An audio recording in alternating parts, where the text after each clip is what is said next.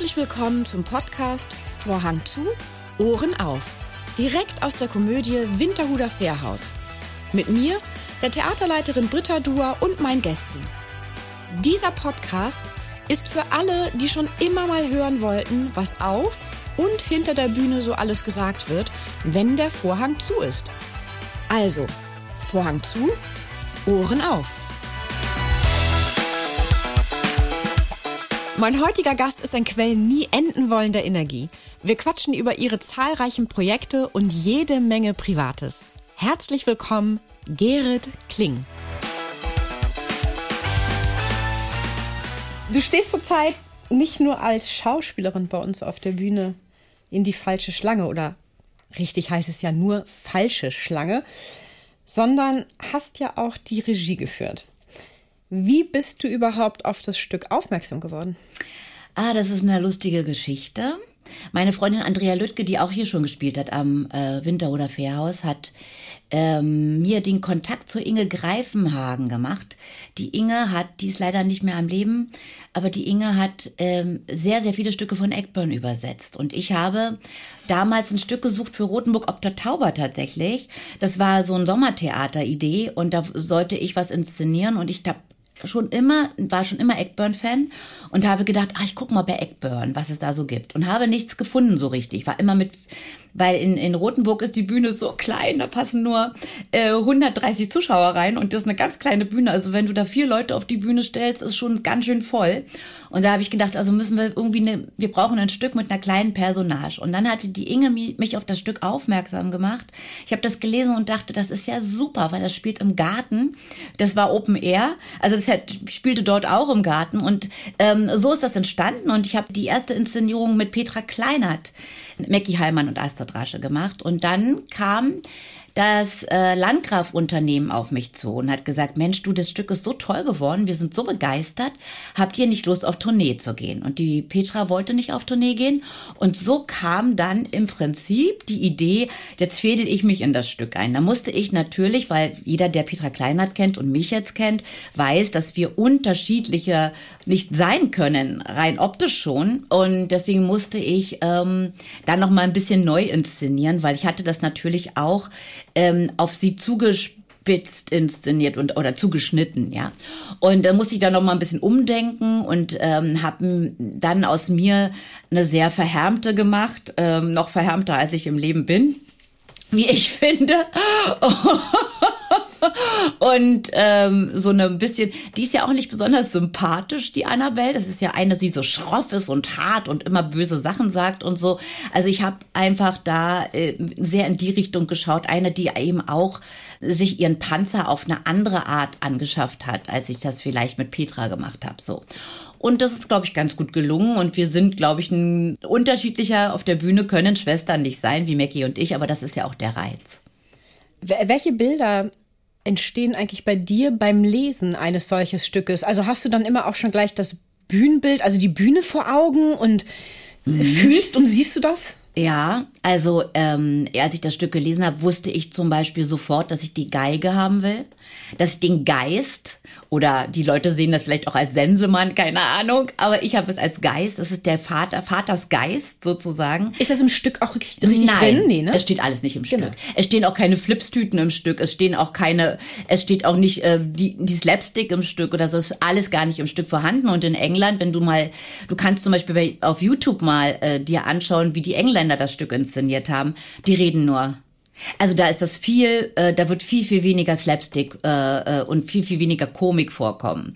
Ich wollte das aber so. Ich wollte gerne ähm, äh, dem Stück auch ähm, gerade in den ganz schlimmen Passagen auch immer wieder so eine skurrile äh, schwarze, humorige Komik einhauchen. Und dann habe ich mir das eben so überlegt mit dem Geist, der da immer über die Bühne geht und dieses Lied tatsächlich, was die, was die äh, Alice da spielt, also Alice ist ja nicht, äh, also Astrid Raschet als Geist, ähm, das ist tatsächlich die Melodie von Baby Jane. Also wer kümmert sich um Baby Jane? Weiß nicht, diesen, diesen, diesen wahnsinnig tollen Filmstoff mit der Crawford und der, der Mittler damals in den 50er Jahren. Das war ja der Film überhaupt. Ähm, und äh, Wie kamst du auf die Melodie? Also weil ich diesen Film so oft gesehen habe hm. und weil das ja auch so ein Schwesternthema ist. Da ist ja die eine Schwester sind ja auch zwei Schwestern, die eigentlich Schauspielerinnen sind und die eine Schwester, die die die Betty äh, äh, Davis, nicht Mittler, da, Betty Davis, Mittler habe ich glaube ich gerade gesagt, Betty Davis meine ich aber, die hat in diesem Film war die so ein Kinderstar und hat immer dieses Lied gesungen. My Daddy, da, da, da, na, na, na, na, na, na, na. Und hat das immer vor Leuten so gesungen und der Vater hat sie begleitet auf dem Klavier. Total skurril. Und dann ist sie später erwachsen und eine alte, äh, ältere Frau und ist nicht über dieses äh, Kinderstar-Ding hinausgekommen und singt immer noch diese Lieder und keiner will sie mehr hören. Und die andere Schwester ist berühmt geworden. Und jetzt fängt es an, dass diese beiden Schwestern sich bekriegen, beziehungsweise die, die Betty äh, Davis äh, wirklich diese Schwester so so fertig macht, ihr die Beine bricht, sie ans Bett fesselt, ihren Kanarienvogel umbringt und was weiß ich alles. Und das ist so krass und äh, immer kommt dieses Lied. Und da habe ich ein bisschen geklaut von dem Film und habe gedacht, das passt auch in unser Thema. Dass dieses Lied ist ein Lied, was, was da so durchgeht. Das ist eigentlich, und wenn es nur für mich ist, das weiß vielleicht der Zuschauer jetzt nicht, der, der sich auch nicht mit diesem Film auskennt. Aber mich hat das total an diesen Film erinnert, auch dieser Stoff. Und dadurch habe ich das benutzt. Also und habe da so Rubriken aus diesem Lied, habe das ein bisschen verfälscht und habe das dann die Astrid spielen lassen. Und ich finde, das, das ist total cool. Ja, ich finde, das umrahmt das auch sehr gut. Ne? Mhm. Ne? Man weiß ja immer, ah, jetzt ist auf jeden Fall der Akt zu Ende auch. Ne? Also hast ja, also du hast ja auch dadurch so einen Bogen, genau. den du da auch spannst und rumspannst. Genau. Also das geht ja damit los, dass die wirklich da über die Bühne geht mit diesem Lied, genau. mit dieser Melodie und ähm, man weiß gar nicht, was das für ein, was das für eine Figur ist. Und ich glaube, erst zum Schluss, die Zuschauer wirklich, die kriegen das erst ganz am Ende, kapieren die diese Figur. Das merken wir auch immer an der Reaktion, wie die doch mal äh, total Ah, das ist diese Figur. Diese Figur ist eigentlich dieser Geist, der über allem schwebt, dieser Vater, ja, dieses, dieser, dieser, ja, diese, dieser, dieser, dieser Fluch eigentlich. Mhm. Ja, und das sind alles Sachen, die ich mir dazu ausgedacht habe. Das gibt's nicht bei Eggburn. Aber das ist ja das Schöne in einer Inszenierung. Und das ist das, was mich so daran reizt, wenn ich eine Inszenierung mache oder ich würde, möchte ja weiter als Regisseurin arbeiten, lese auch ganz fleißig gerade Stücke, die mir angeboten werden. Und da muss es bei mir natürlich sofort so ein Funke geben. Also ich habe jetzt zwei, drei Stücke gelesen, wo ich gemerkt habe, das wäre eine, eine Riesenproduktion mit wahnsinnig viel Schauspielern auf der Bühne, Riesensache. Aber es schlägt der, geht der Funke nicht über mich. Und dann kann ich es nicht machen. Weißt du? Also dann muss ich sagen, oh, es wäre so schade, weil eigentlich eine tolle Produktion, ein toller Auftrag, aber ich kann es nicht machen, weil es mich nicht anspringt. Und es muss mich anspringen. Ja, und ähm, da bin ich jetzt fleißig am Suchen nach neuen Möglichkeiten. Kriegst du die dann per E-Mail zugeschickt? Also ich meine, schicken dir die Leute dann einfach die Leute, sprich Produzenten oder ein Theater oder schicken die dir einfach eine E-Mail und sagen, Gerrit, lies mal oder läuft das über den Agenten oder? Nee, das läuft ja zum Beispiel unterschiedlich. Also mhm. jetzt zum Beispiel das Kudam Theater hat mir jetzt, Daniel Kraus hat mir jetzt ein Stück empfohlen, das habe ich gerade gelesen. Dann habe ich ein, ein, ein, Stück bekommen von einem Autor, der gerade ein Stück geschrieben hat, der gesagt hat, willst du das nicht machen? Und so, also sind mhm. unterschiedliche Quellen sozusagen. Ich kenne ja auch viele Autoren über meine 40 Jahre Arbeit. Ich arbeite seit 40 Jahren in dem Beruf. Da habe ich natürlich, kenne ich natürlich wirklich Gott so viele, und die Welt. Ja, Gott und die Welt und ganz, ganz viele, die zum Beispiel früher mal Schauspieler waren und die heute Autoren sind oder heute Theater besitzen, Intendanten geworden sind oder mhm. ähm, Oberspielleiter und so. Also ähm, das, ist, das ist wirklich ein großes Netzwerk, was man über die Jahr, Jahrzehnte aufgebaut hat. Und das ist natürlich eigentlich eine schöne Sache. Dadurch kann man sich auch gegenseitig befruchten und auch mal anfragen. Jetzt kam von Heidelberg, kamen jetzt ein paar Stückvorschläge, hat mir jemand Stücke geschickt und weißt du so, also. Ähm, Aber wie ähm, toll. Ja, oder? ja. Also man muss ja auch auf dem Radar von Menschen sein und gut genug sein, dass sie an einen denken, damit sie einem etwas zuschicken.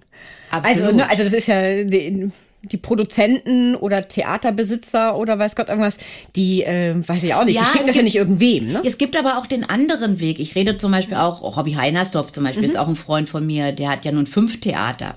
Der sagt zum Beispiel, was ich auch total interessant finde, der sagt, Gerrit, komm doch bitte mit einem Paket such dir ein Stück, was du machen willst, such dir die Schauspieler, such dir äh, das ganze Team drumherum und sage mir bitte, das will ich machen mit den Schauspielern zu der Zeit an dem Theater.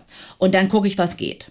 Und das finde ich auch toll, weil damit habe ich natürlich die Freiheit, wirklich mal zu, wirklich breit zu suchen, mich mit den ganzen Verlagen zu vernetzen. Ich habe viele Verlage, mit denen ich zusammenarbeite, Drowold Verlag zum Beispiel ganz weit vorne bei mir oder ähm, äh, Fischer Verlag oder so, mit denen ich dann, die ich dann anrufe, wo ich dann auch schon die Verlagsfrauen kenne und sage, sag mal, hast du nicht was? Guck doch mal in meine Richtung, schick mir doch mal was und so. Und die, äh, so zum Beispiel die Frau vom Fischer, vom, nee, vom Rowold Verlag, die Tanja, die war ja auch jetzt wieder hier und hat sich die Premiere angeguckt, obwohl die das Stück schon kannte von mir und so. Und das so entstehen natürlich dann auch Verbindungen und gute kreative Zusammenarbeiten, ja. Das ist ein Weg. Ich kenne aber auch oder ich weiß, dass du ja auch ein befreundetes Autorenpaar beauftragt hast, für dich und Uschi Glas was zu schreiben. Genau. Also das ist jetzt nicht Theater, das ist ja dann Film. Film. Genau. Ähm, würde es da dann von eigentlich auch eine Theaterfassung geben können? Weil ich meine, euch beide da in der Besetzung zu haben, also da das ist durchaus möglich. Zuckt es mir ja so ein bisschen. Ja, ja, ja, das ist natürlich total möglich. Das Ding ist, ich habe mir das viel leichter vorgestellt, als es ist. Also ähm, ich habe ja mit Uschi gedreht, habe gedacht, Mensch, wir sind passen super zusammen.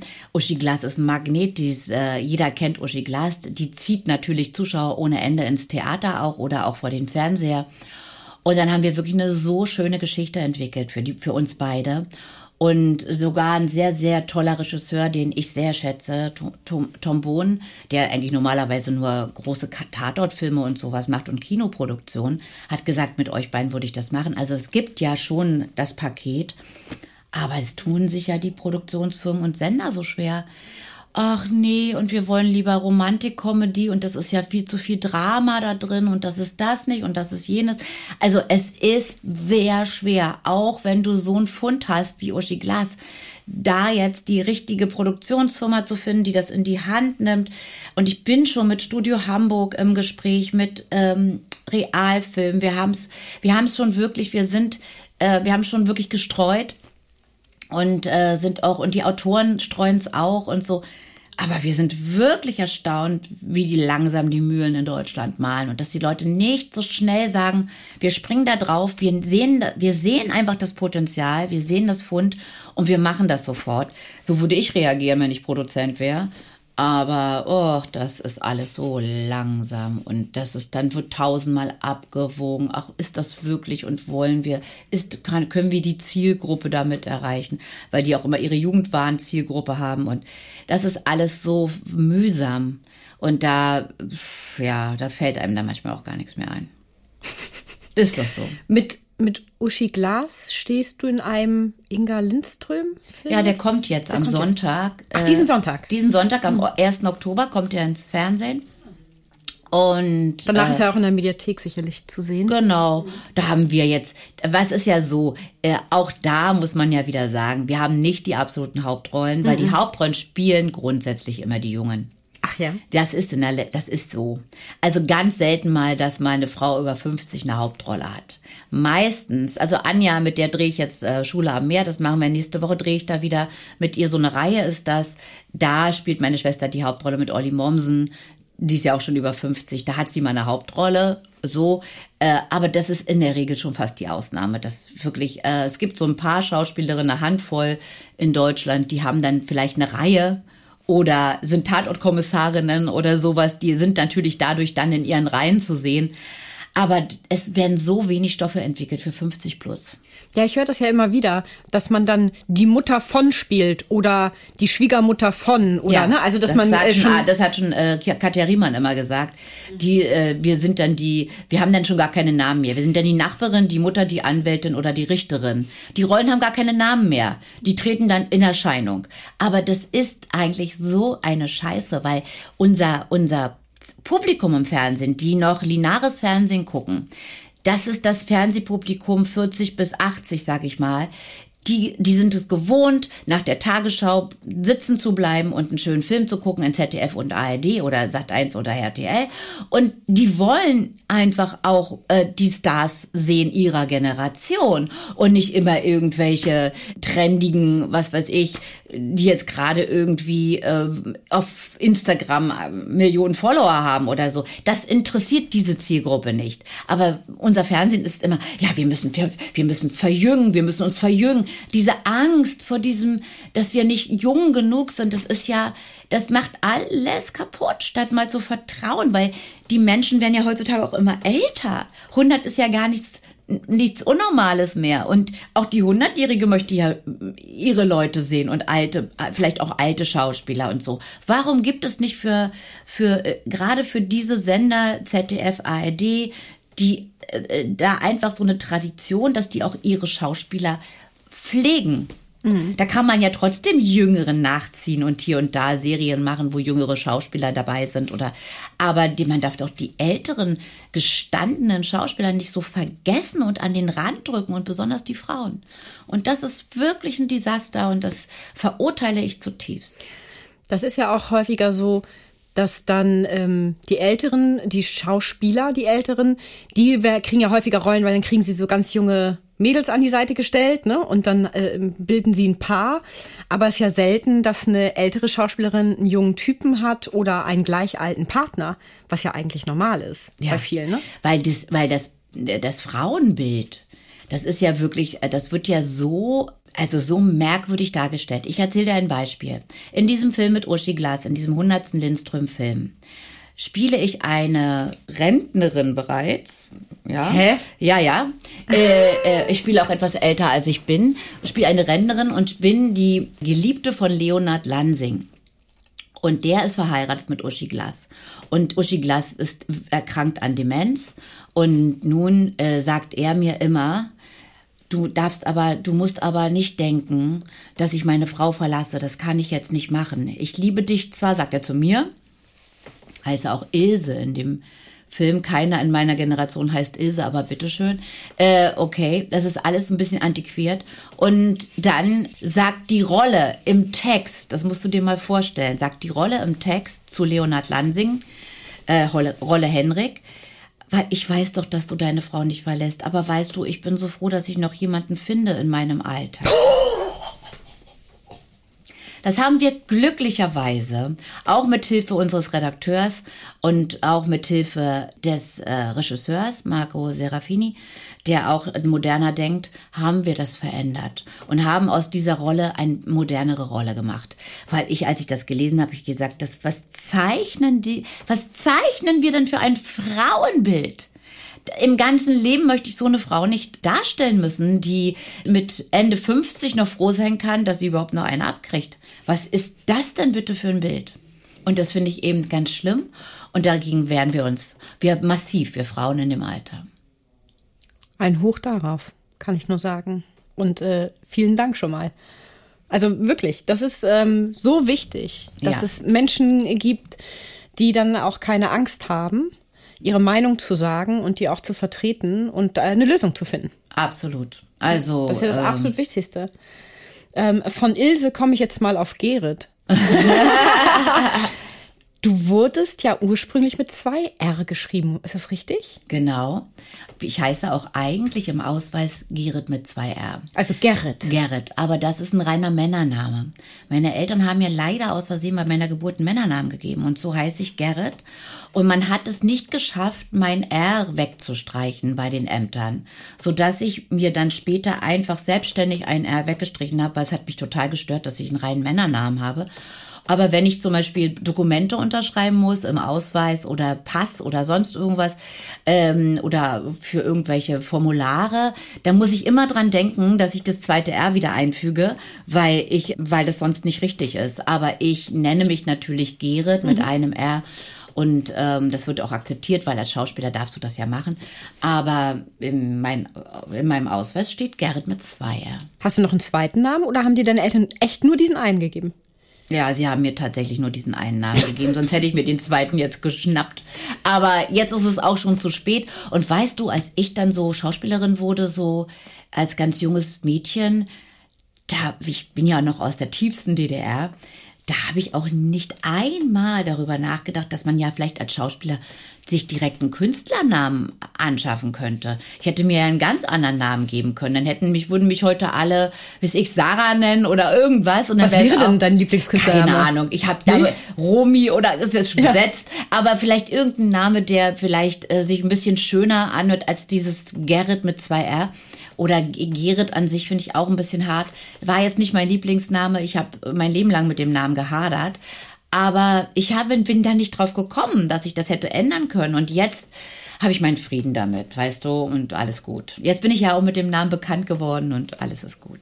Ja. Hast du deine Eltern eigentlich mal gefragt, was sie geritten hat da in dem Moment, oder? Ja. Die sagen dann immer, wir fanden den Namen schön. Also was soll ich denn dazu sagen? Meine Schwester, das ist ja auch so lustig, die hieß nach der Geburt Franziska, nicht Anja. Und dann hat meine, mein Vater sie immer nur Franz genannt oder Francis oder irgendwie so. Keiner hat Franziska gesagt und hat meine Mutter nach einem Jahr gesagt, das können wir so nicht lassen. Wir benennen die um. Da haben die das aber richtig in den Dokumenten eingetragen und haben die Anja genannt. Und ähm, bei mir haben sie es irgendwie mit dem R versäumt. Also, oh, das ist ein Dilemma, sage ich dir. Aber was soll man machen? Also man muss ja sagen, du hast es ja faustdick hinter den Ohren. Was? Ja. Wieso? Und zwar, du machst ja ganz gerne heftige Aprilscherze. Ja, das stimmt. Also ich habe Aprilscherze mein Leben lang gemacht und zwar richtig schlimme Sachen teilweise. Was war denn äh, dein letzter? Fangen wir mal mit einfach nur deinem letzten an. Egal wie harmlos. Meinem letzten. Oh Gott, an den du dich erinnerst. Den ich mich erinnere, ja, da habe ich einen Finger, einen, äh, einen abgetrennten Finger, der natürlich nicht echt war, den habe ich äh, äh, angeblich im Garten ausgebuddelt und dann habe ich den fotografiert und Anja gesteckt und habe gesagt, guck mal, was ich gefunden habe. Muss ich jetzt das der Polizei melden? Vielleicht liegt hier eine Leiche und die, natürlich musst du das der Polizei melden. War total lustig. ja, ähm, so Sachen, immer lauter so Kram. Ich, ich überlege dann immer so, was, was könnten, was könnte ich denn oder was könnte, oder dann habe ich sie angerufen, ja, davor und habe gesagt, ich werde Oma. Der Leon, der kriegt ein Kind. Ey, ich weiß jetzt gar nicht, was ich machen soll. Leon war damals noch Student. Nein, das gibt's doch gar nicht. Ach du Scheiße. und nur so Kram, ja. Also jedes Jahr irgendwas. Ich habe immer meine Familie und immer wieder geschafft, ja. Das ist ja das Lustige. Und dann sitzen sie schon immer da, ja, wir dürfen dieses Jahr nicht reinfallen, wir dürfen dieses Jahr nicht reinfallen. Und dann schaffe ich das immer so ein Zeitfenster zu erwischen, wo sie gerade nicht dran denken. ja, sehr lustig. Oder auch meine Freundinnen und so. Ja, da habe ich einen Riesenspaß dran. Aber mittlerweile habe ich das jetzt schon so viel gemacht und so abstruse Sachen erzählt, dass alle ein bisschen gewarnt sind. Also jetzt äh, muss ich vielleicht mal zwei, drei Jahre vergehen lassen, dass keiner mehr dran denkt. Und dann haue ich wieder, schlage ich wieder zu. Aber genau, erbarmungslos. Ja. ja, und jetzt äh, stelle ich mir gerade vor, und dann im nächsten April, am 1. April, irgendwas passiert dann, womit du nichts zu tun hast und die am Telefon, nee, glaube ich nicht. Nee, ach, äh, das ist bestimmt, ja, genau, Gerrit genau. hat irgendjemanden beauftragt. So. Genau, genau, genau, genau, genau. Und dann, äh, wahrscheinlich wird es so kommen. Ist ja. der Millionengewinn weg. Ja. Weil sie denken, ah ja, witzig, haha, klick. Haha, genau. ja, das, das wäre deine Chance, im nächsten Jahr richtig zuzuschlagen dann. Ja, ja, genau. Mal gucken. Also, bis April ist ja noch ein bisschen Zeit. Ich schau mal, was sich da wieder ergibt. Also ich bin sehr gespannt und ich äh, äh werde dann einfach mal am 3. April Kontakt zu dir aufnehmen und fragen, ob es irgendwas geworden ist ja, bei ja. dir. Ähm, schluckst du eigentlich noch jeden Abend Vulkantabletten? Mhm. Ehrlich? Mhm. Und zwar jeden Tag sechs Stück abends. Sechs Stück? Mhm. Das sind richtig so eine Kapseln. Fette Dinger, sage ich dir. Aber mein Körper hat sich da so dran gewöhnt. Ich mache das schon seit Jahren. Das heißt, du bist am Ende des Lebens versteinert von innen? So? Also hast dann so Vulkan? Weißt du was? Das ist Krass. eine absolute Entgiftung. Okay. Das hat mit Versteinern nee, nichts nee. zu tun. Das sind keine Vulkane, die du jetzt in dir ansammelst oder Steine oder okay. und du versteinerst auch nicht, sondern es ist es, es hilft dem Körper. Wir nehmen ja durch die ganze Umwelt, durch das, was wir essen, das, was wir trinken, das, was wir einatmen und was weiß ich alles, nehmen wir sehr, sehr viele Gifte auf. Viel mehr, als wir denken. Pestizide, alles Mögliche so. Und äh, wenn, wenn du schläfst, ist die Leber damit beschäftigt. Deine, das ist ja unser Entgiftungsorgan. Und die Vulkankapseln, die sind wie so ein kleiner und wie so eine kleine Hilfestellung für die, für die, so für die Leber. Mhm. Die sind sozusagen, die sind wie die kleinen Helferlein, damit es alles abtransportiert wird, die ganzen Gifte und im Darm gar nicht erst, gar nicht erst in den Darm gelangt, sondern das wird schon aufgespalten. Und seit ich das mache, ich hatte immer sehr viel Magen-Darm-Probleme tatsächlich. Ich bin auch so ein nervöser Typ. Ich, bei mir läuft ja der Motor eigentlich pausenlos. Und dadurch habe ich ganz viel Magen-Darm-Probleme immer gehabt. Und diese Vulkankapseln helfen mir einfach, äh, mich äh, pausenlos zu entgiften. Und dadurch bin ich äh, sehr viel gesünder geworden. Ich habe also meinen ganzen Magen-Darm-Trakt damit saniert.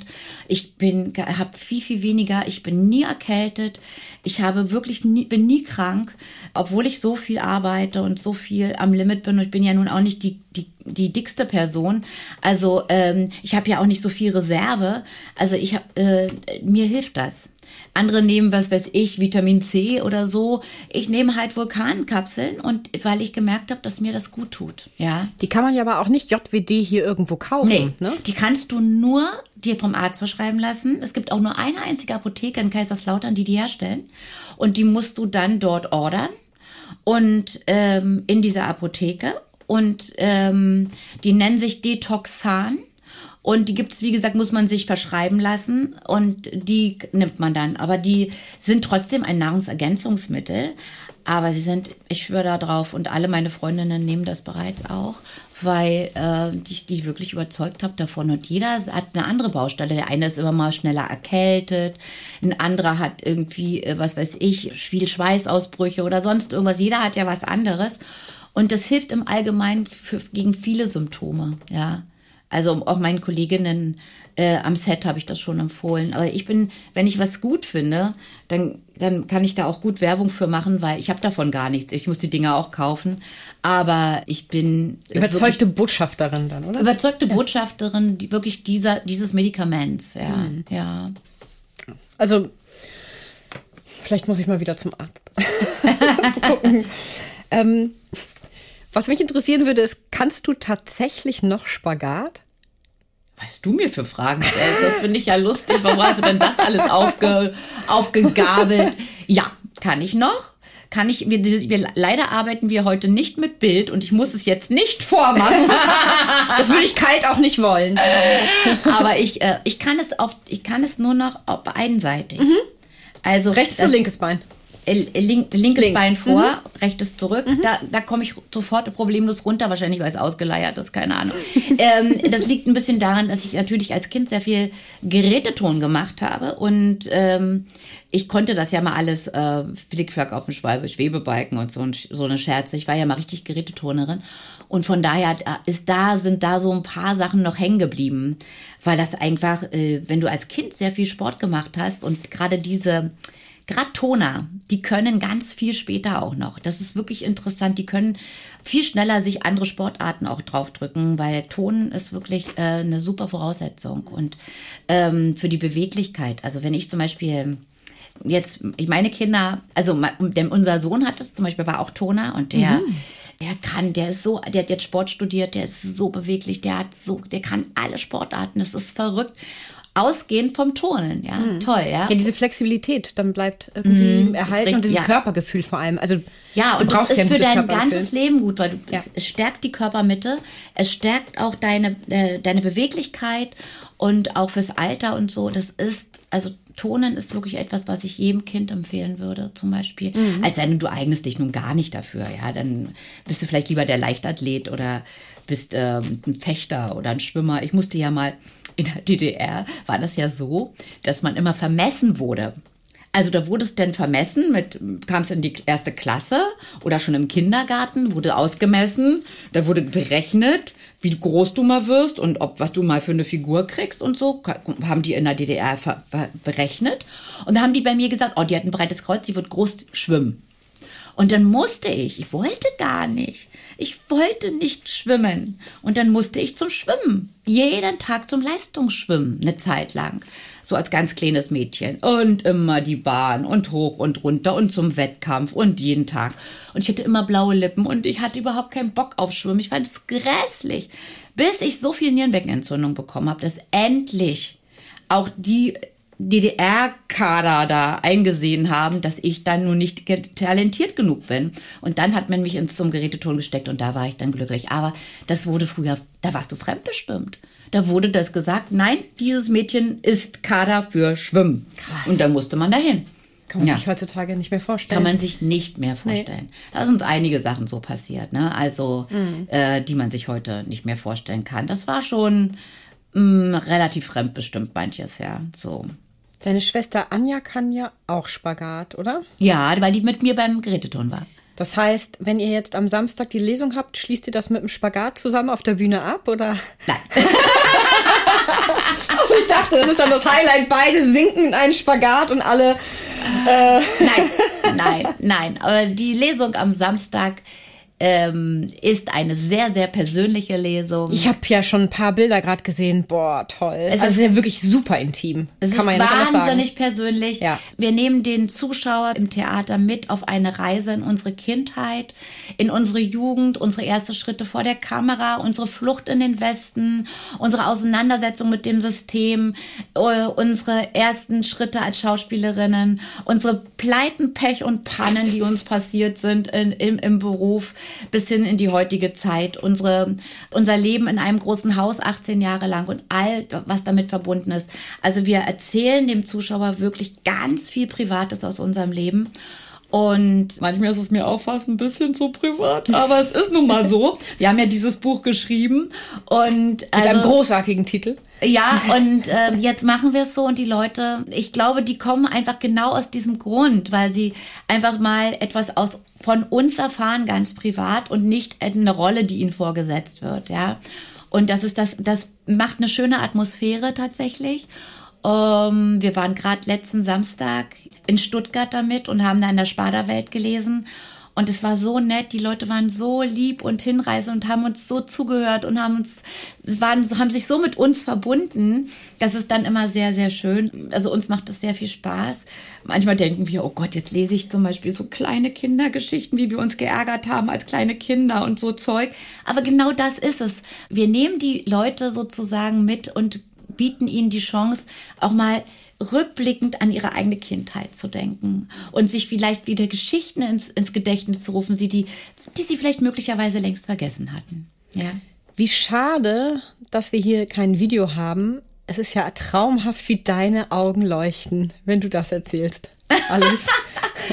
Ach ja, weiß ich nicht. Aber nein, es ist ja, es ist ja, sind, weißt du, mhm. weil, wo ich immer, wenn ich immer meine Augen leuchten auch bei der falschen Schlange, mhm. weil bei all diesen Projekten, wo meine Augen leuchten, das sind immer Projekte, die komplett aus uns kommen oder aus mir, wie bei der falschen Schlange und bei, äh, äh, bei unserem Buch dann eben ohne Titel, wir konnten uns mal wieder nicht einigen, so heißt ja unser Buch, ist es eben auch genau alles aus uns.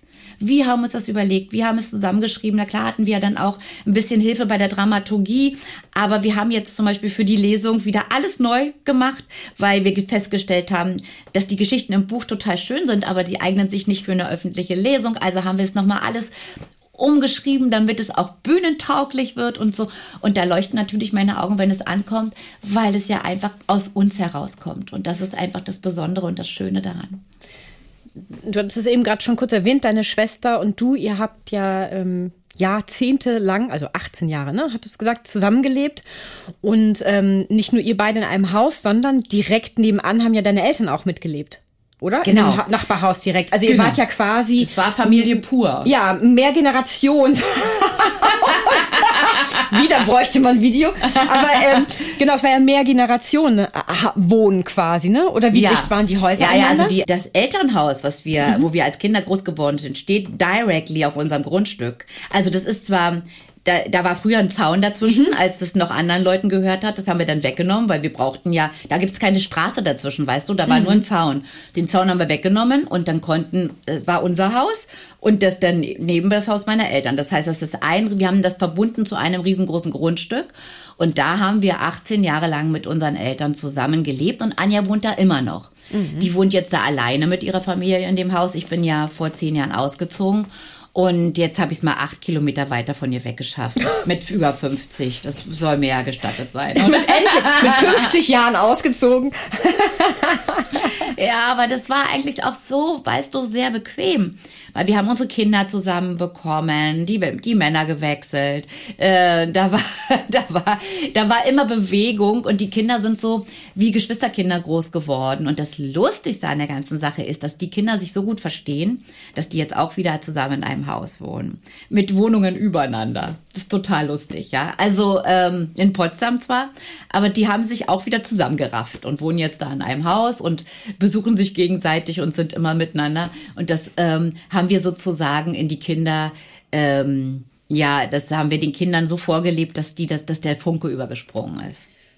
Also ich kann mir ja sehr viele Vorteile vorstellen, ähm, so eng beieinander zu sein, also vor allem als Schauspielerin, wo du ja auch hm, kurzfristig sehr intensive Kinderbetreuung brauchst. Also ne, wenn du zum Dreh musst oder so, ist ja jetzt nicht, dass du sagst, ah, ich fahre jetzt um drei Uhr los und ich bin auf jeden Fall um 20 Uhr wieder zu Hause, sondern du hast ja auch lange Drehs.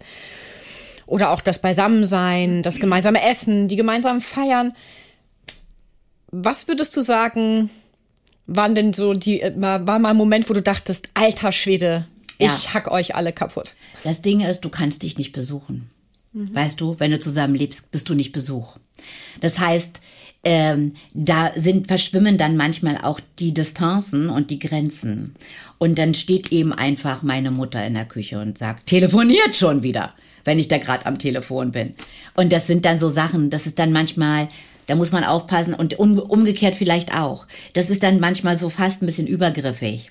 Und wir haben zwar ganz doll versucht, diese Grenzen zu wahren, aber die, weil die Kinder hatten die auch nicht, die konnten überall immer hin und so, das verschwimmt dann manchmal. Und ich finde, dass jetzt, wo ich wirklich acht Kilometer weiter weg wohne, in Potsdam, da mit meinem, mit meinem lieben Mann, und wenn sie mich besuchen, müssen sie zu mir kommen oder ich muss zu ihnen fahren, dann bin ich Besuch und die sind Besuch, obwohl Familie ist ja nie so ganz Besuch, aber das ist dann nochmal eine andere Situation, als wenn man immer nur hoch und runter geht oder nebenan. Oder wenn du rauskommst und dann, dann deine Eltern immer im Garten und die sehen genau, was du machst. Oder dein wer Vater. Kommt, wer geht. Wer kommt, wer geht, wer war gerade da, warum war jemand da? Und das ist dann, ich finde das, das ist auch anstrengend. Und ich genieße jetzt meine Zeit. Ich fand die Zeit, die 18 Jahre waren toll und die würde ich auch nicht missen wollen. Und wir haben ja viel daraus auch für uns Positives geschöpft. Aber jetzt sind unsere Kinder ja groß und die gehen ihre eigenen Wege. Und jetzt ist es auch sehr angenehm, dass man wieder so ein bisschen so einen Rückzugsort hat, wo man nur wir sind. Wir, unsere kleine Enklave.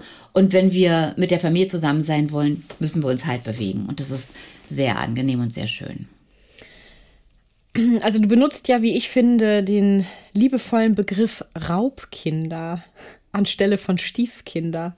Stiefkinder sage ich auch manchmal, weil ja. ich finde aber Stiefmutter, ich sage auch ja. manchmal, ich bin ja eure Stiefmutter, dann mache ich da mal so einen kleinen Witz draus, weil ich finde, das klingt immer so nach Aschenbrödel, die, die böse, die böse Tante da, die nur ihre Kinder vorgezogen hat ja. und so. Und da sagt man immer, oh, die, da hat man sofort so wie drei Haselnüsse für Aschenbrödel, diese blöde Tante da im Kopf. Also ich jedenfalls. Und deswegen finde ich Stiefmutter so ein, ah, so ein, so ein, so ein unangenehmen Begriff. Und ich finde Raubkinder so süß, weil das so Kinder sind, die man, die man sich so erobert hat. Die hat man, die hat man ja nicht geraubt, aber die hat man Nein, jetzt liebevoll geraubt. Die hat man so Herz, jetzt, ne? die hat man so mhm. jetzt, die sind jetzt so äh, mit eingebunden und ähm, äh, das ist, ja, ich finde den Begriff einfach niedlicher und deswegen sage ich das oft. Ja, also ich habe den gehört und dachte, den finde ich viel schöner, ja. viel passender. Ja. Also weil, also äh, ich kann das kaum formulieren. Ich finde es einfach viel, viel passender, weil man ja, also jetzt Raub im positiven Sinne, ne? genau. Ne? Also, ne, dass man, dass man ja. sie aufnimmt in einen. Und da kommt für mich auch die, so die nächste Frage. Was meinst du, ist so die größte Aufgabe eines nicht blutsverwandten Elternteils, um das Vertrauen dieser neuen Familienmitglieder zu erobern? Was Zeit. Du musst Zeit mit den Kindern verbringen und du brauchst auch Zeit, dass die Kinder, das musste ich lernen, ich bin ja auch mein, ich bin ja auch mein Zeitmanagement ist ja nicht immer so gut und ich bin ja auch jemand, der sehr ungeduldig ist. Also bei mir muss immer gleich alles sofort klappen. Wenn es nicht sofort klappt, dann wäre ich ganz unwirsch, ja.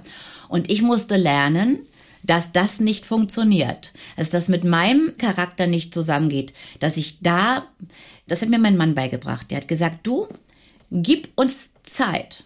Und ähm, wir haben etwas gemacht. Wir haben gesagt, wir sind immer gleich. Wir sind die Eltern, wir sind immer gleich, zu jedem Kind gleich, wir stellen sie gleich, wir machen alles gleich, wir, ähm, wir haben mit den Kindern auch gleich am Anfang unserer Ehe Erbverträge gemacht zum Beispiel, wo wir sie komplett gleichgestellt haben. Sollte uns was passieren, wir fallen vom Himmel mit dem Flugzeug oder sonst irgendwas, sind alle drei gleichgestellt. Da kriegt nicht der eine nur, weil er der Erstgeborene ist oder der Richtiggeborene und der andere ist ja nur das Zweit, äh, ist mhm. ja nicht der Richtiggeborene mhm. oder weil. Äh, nein, wir haben, alle sind gleich. Und damit haben wir etwas geschafft, dass die sich auch als Geschwister mehr kapiert haben. So. Und äh, heute, nach zehn Jahren zusammen äh, sein, muss ich wirklich sagen, haben wir es geschafft, obwohl die damals schon wirklich groß waren, haben wir es geschafft, dass die heute richtige Geschwister geworden sind. So. Das sind jetzt nicht unbedingt die besten Freunde. Also Ferdi und Leon sind ja gleich alt. Die gehen natürlich zusammen zu Partys, haben den gleichen Freundeskreis, wohnen im gleichen Haus zusammen, aber sind jetzt nicht so die engsten Kumpels. Aber sie sind Brüder. Und als Brüder stehen sie sich total nah. Und wir haben auch einen Familienchat, weißt du, da schreiben wir immer rein, das ist unser Chat. Und die, äh, wenn jetzt einem von den Kindern irgendwas zustoßen würde oder ja, wir hätten Ärger oder Probleme, wären die anderen Kinder schon vorhanden, ja. Die würden dann schon eingreifen. Und das finde ich gut. Ich finde das super. Also das haben wir hingekriegt. Und das hat nur mit Zeit funktioniert. Mhm. Mit Zeit und gleichbleibender, einer gleichbleibenden Basis. Die kriegen von uns alle die gleiche Basis. Ja. Also Kontinuität und ja. Zeit, ne? Ja, so Kontinuität und Zeit und Dasein. Mhm. Zuhören, Dasein, helfen, aber auch denen nicht irgendwas aufs Auge drücken wollen. Ne? Mhm. So, das ist eben auch wichtig. So nach dem Motto, du hast mich jetzt lieb zu haben, ich bin jetzt deine neue Mutter. Funktioniert ja nicht. Das muss ja aus ihnen herauskommen. Die müssen einfach Vertrauen kriegen und die müssen wissen, wir sind jetzt die Basis und wir sind auch ihre Basis. Und dann ist es gut. Ist bei allen drei Kindern gelungen. Bei den beiden Jungs vielleicht sogar noch ein bisschen mehr als bei unserer Tochter, weil die war schon noch ein bisschen älter und ist jetzt schon 30, ist selbstständige Architektin hier in Hamburg. War am Sonntag in der Vorstellung, war aber auch total begeistert wieder, war schon zum zweiten Mal da. Äh, hat mich sehr gefreut, dass sie gekommen ist ähm, mit ihrer Freundin und so ist ja auch irgendwie nett, weißt du, dass sie dann zweimal schon ins Theater geht. Das macht man ja auch nicht ohne weiteres, macht man ja auch nur, wenn man einfach, äh, das ist ja auch für mich eine Ehre sozusagen. Und ja, sie ist dann, sie ist natürlich noch ein bisschen weiter weg von uns, weil sie ja in Hamburg lebt und wir uns nicht so oft sehen. Aber trotzdem weiß sie, wenn irgendwas ist, dass wir da wären, ja. Hm. Ja. Ähm, dein Mann Wolfram und du, ihr seid, wenn ich das richtig gelesen habe, Thailand-Fans. Stimmt das? Ja, wir, sie sind totale Asien-Fans. Asien, okay. Also das kommt daher, weil ich ja mal ein halbes Jahr in Asien gedreht habe. Ach. Ich habe für ZDF eine Zehn, einen Zehnteiler da gedreht mit der absoluten Hauptrolle. Das Ding hieß Verschollen in Thailand. Und ich habe zehn Folgen lang meinen Vater da gesucht. Hab ihn in der zehnten Folge ihn auch gefunden. Gott sei Dank. Dann war die Serie zu Ende.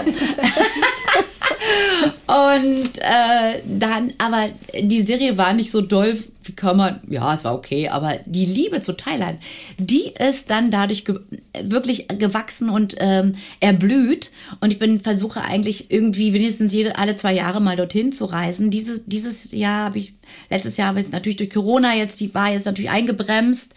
Und nächstes Jahr fliegen wir nach Vietnam. Das ist jetzt nicht Thailand, aber Vietnam habe ich steht auf meiner Agenda, möchte ich unbedingt kennenlernen, deswegen fahre ich da jetzt mal dahin. Aber wir werden, also unser Plan ist auch, wenn wir mal noch älter sind, als wir sind, äh, noch viel, viel älter. Äh, oh, was für eine süße Formulierung. dann äh, ist so meine Idee, ob man nicht dann wirklich äh, die Winter verkürzt und einfach für äh, zwei Monate immer nach Asien geht, weil das da so schön ist. Und ich kann ehrlich gesagt so mit diesem Winter hier nicht mehr so gut. Also mir ist es zu lange zu dunkel.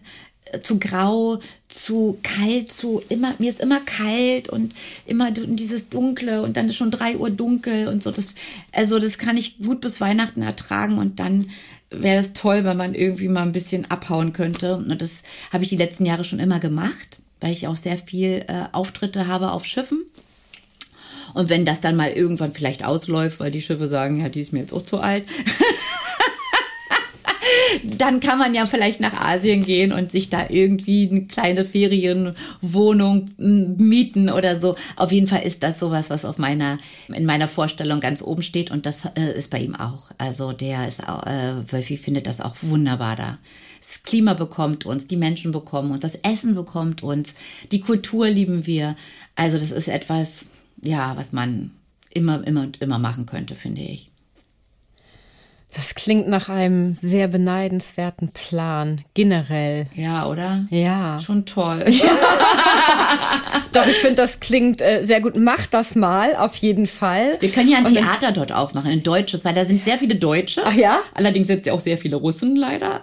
Ja? weil weil äh, die sind ja, die viele sind ja dort, haben sich dort jetzt schneller angesiedelt. Aber wir könnten ja da ein deutsches Theater aufmachen, habe ich mir schon überlegt. Und du könntest doch dann einfach ähm, zweigleisig fahren. Ja, genau. Also immer, immer nur im Winter. In unserem ja. Winter äh, fahre ich dann zweigleisig. Äh, darüber können wir gern noch mal reden. Also erstmal bin ich jetzt total gespannt auf die sehr ähm, intime Lesung mit deiner Schwester am Samstag und den 76 Fotos. Weil ich gehe, das 76 stand da. Sind das wirklich 76 Fotos, die ihr zeigt? Wahrscheinlich, ich habe das nicht nachge. Äh, da stand eben gerade, ja, ja, als ich da gesehen hatte, 13 von 76, da stand 30, also. Oh, ist ja Das cool, sind ja was? schon recht viele, ne? Ja. Du, das hätten noch viel mehr sein können. Wir, wir haben über die Jahre ein unfassbares, ein Fundus an Fotos, das ist nicht zu glauben, ne? Also, äh, nur manchmal ist uns aufgefallen, weil es ja auch so ganz, die ganz frühen Fotos aus der DDR und so, da hat man ja noch anders fotografiert da waren die Bilder dann teilweise von der, von der, von der Auflösung so schlecht, dass wir die nicht verwenden konnten. Das ist ein bisschen schade.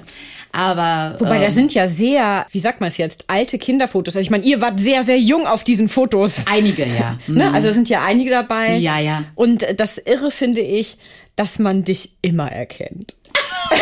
Das stimmt. Das ist also, das ist. Das sagen alle meine Freunde. Also, die sagen, dein Gesicht hat sich nicht wirklich großartig nee. verändert. Du siehst immer noch aus, wie du als Kind ausgesehen hast. Und ich nehme das jetzt mal, früher habe ich mich immer darüber geärgert und heute nehme ich das als Kompliment. Ja, und ich finde es aber auch total spannend, wenn man ähm, ähm dich reden sieht, dass du auch äh, viel, viel Ähnlichkeit mit deiner Schwester hast. Ja, ja, ja. Das, und ähm, äh, interessanterweise äh, haben wir uns im Alter so angenähert. Wir waren, wir waren jetzt, wir waren ja, als wir jung waren, war ich so eine mit so wilden dunklen Locken und sehr vollem, pausbäckigen Gesicht und sie war so eine ganz grazile. Und jetzt sind wir beide so ein bisschen, äh, äh, als, weiß ich auch nicht, wir haben uns so, naja, bei Ehepaaren ist es ja auch oft so, dass die sich irgendwann ähnlich sehen. Oder bei Hund, und, und, Hund und Herrchen. Also bei uns ist das auch so, wir sind so ein bisschen, wir sehen jetzt uns e, viel ähnlicher, als wir uns früher sahen, als wir Kinder äh, waren. Das ist verrückt, ja, aber ist so. Wahrscheinlich, wenn wir dann Omas sind, werden wir wahrscheinlich komplett gleich aussehen. Ja, habt ihr auf jeden Fall schon mal ähnliche, ähnliche Stimmen. Total also die sind, ne, also die sind mhm. ja wirklich. Ja, ja. Ähm, wenn ja. man euch hört, ist das. Wir können ja Leute am Telefon total verarschen, indem ich einfach sage, ja, hier ist Anja, hi. Glaubt, glaubt mir jeder. Also weil, weil das können die nicht auseinanderhalten, nicht mal unsere Mutter. Tja, vielleicht solltest du sie in deinen nächsten April-Scherz mit einbeziehen. Habe ich schon gemacht. Ja. Das haben wir schon gemacht. Für deine Mutter. ja. Also gut, schade. Ja. Ich denke nochmal drüber nach. Also ähm, herzlichen Dank für dieses sehr liebe Gespräch. Ja, gerne, gerne, gerne. Einen kurzen Einblick in unsere jeweilige Podcast-Folge erhalten Sie auch über unseren Facebook- und Instagram-Account. Schauen Sie doch mal vorbei, denn wer die Komödie kennt, wird Abonnent. Bis zur nächsten Folge wünsche ich Ihnen viele Anlässe zum herzhaften Lachen, Zeit zur Entspannung und jede Menge Spaß im Alltag. Bis dahin, Ihre Britta Dua.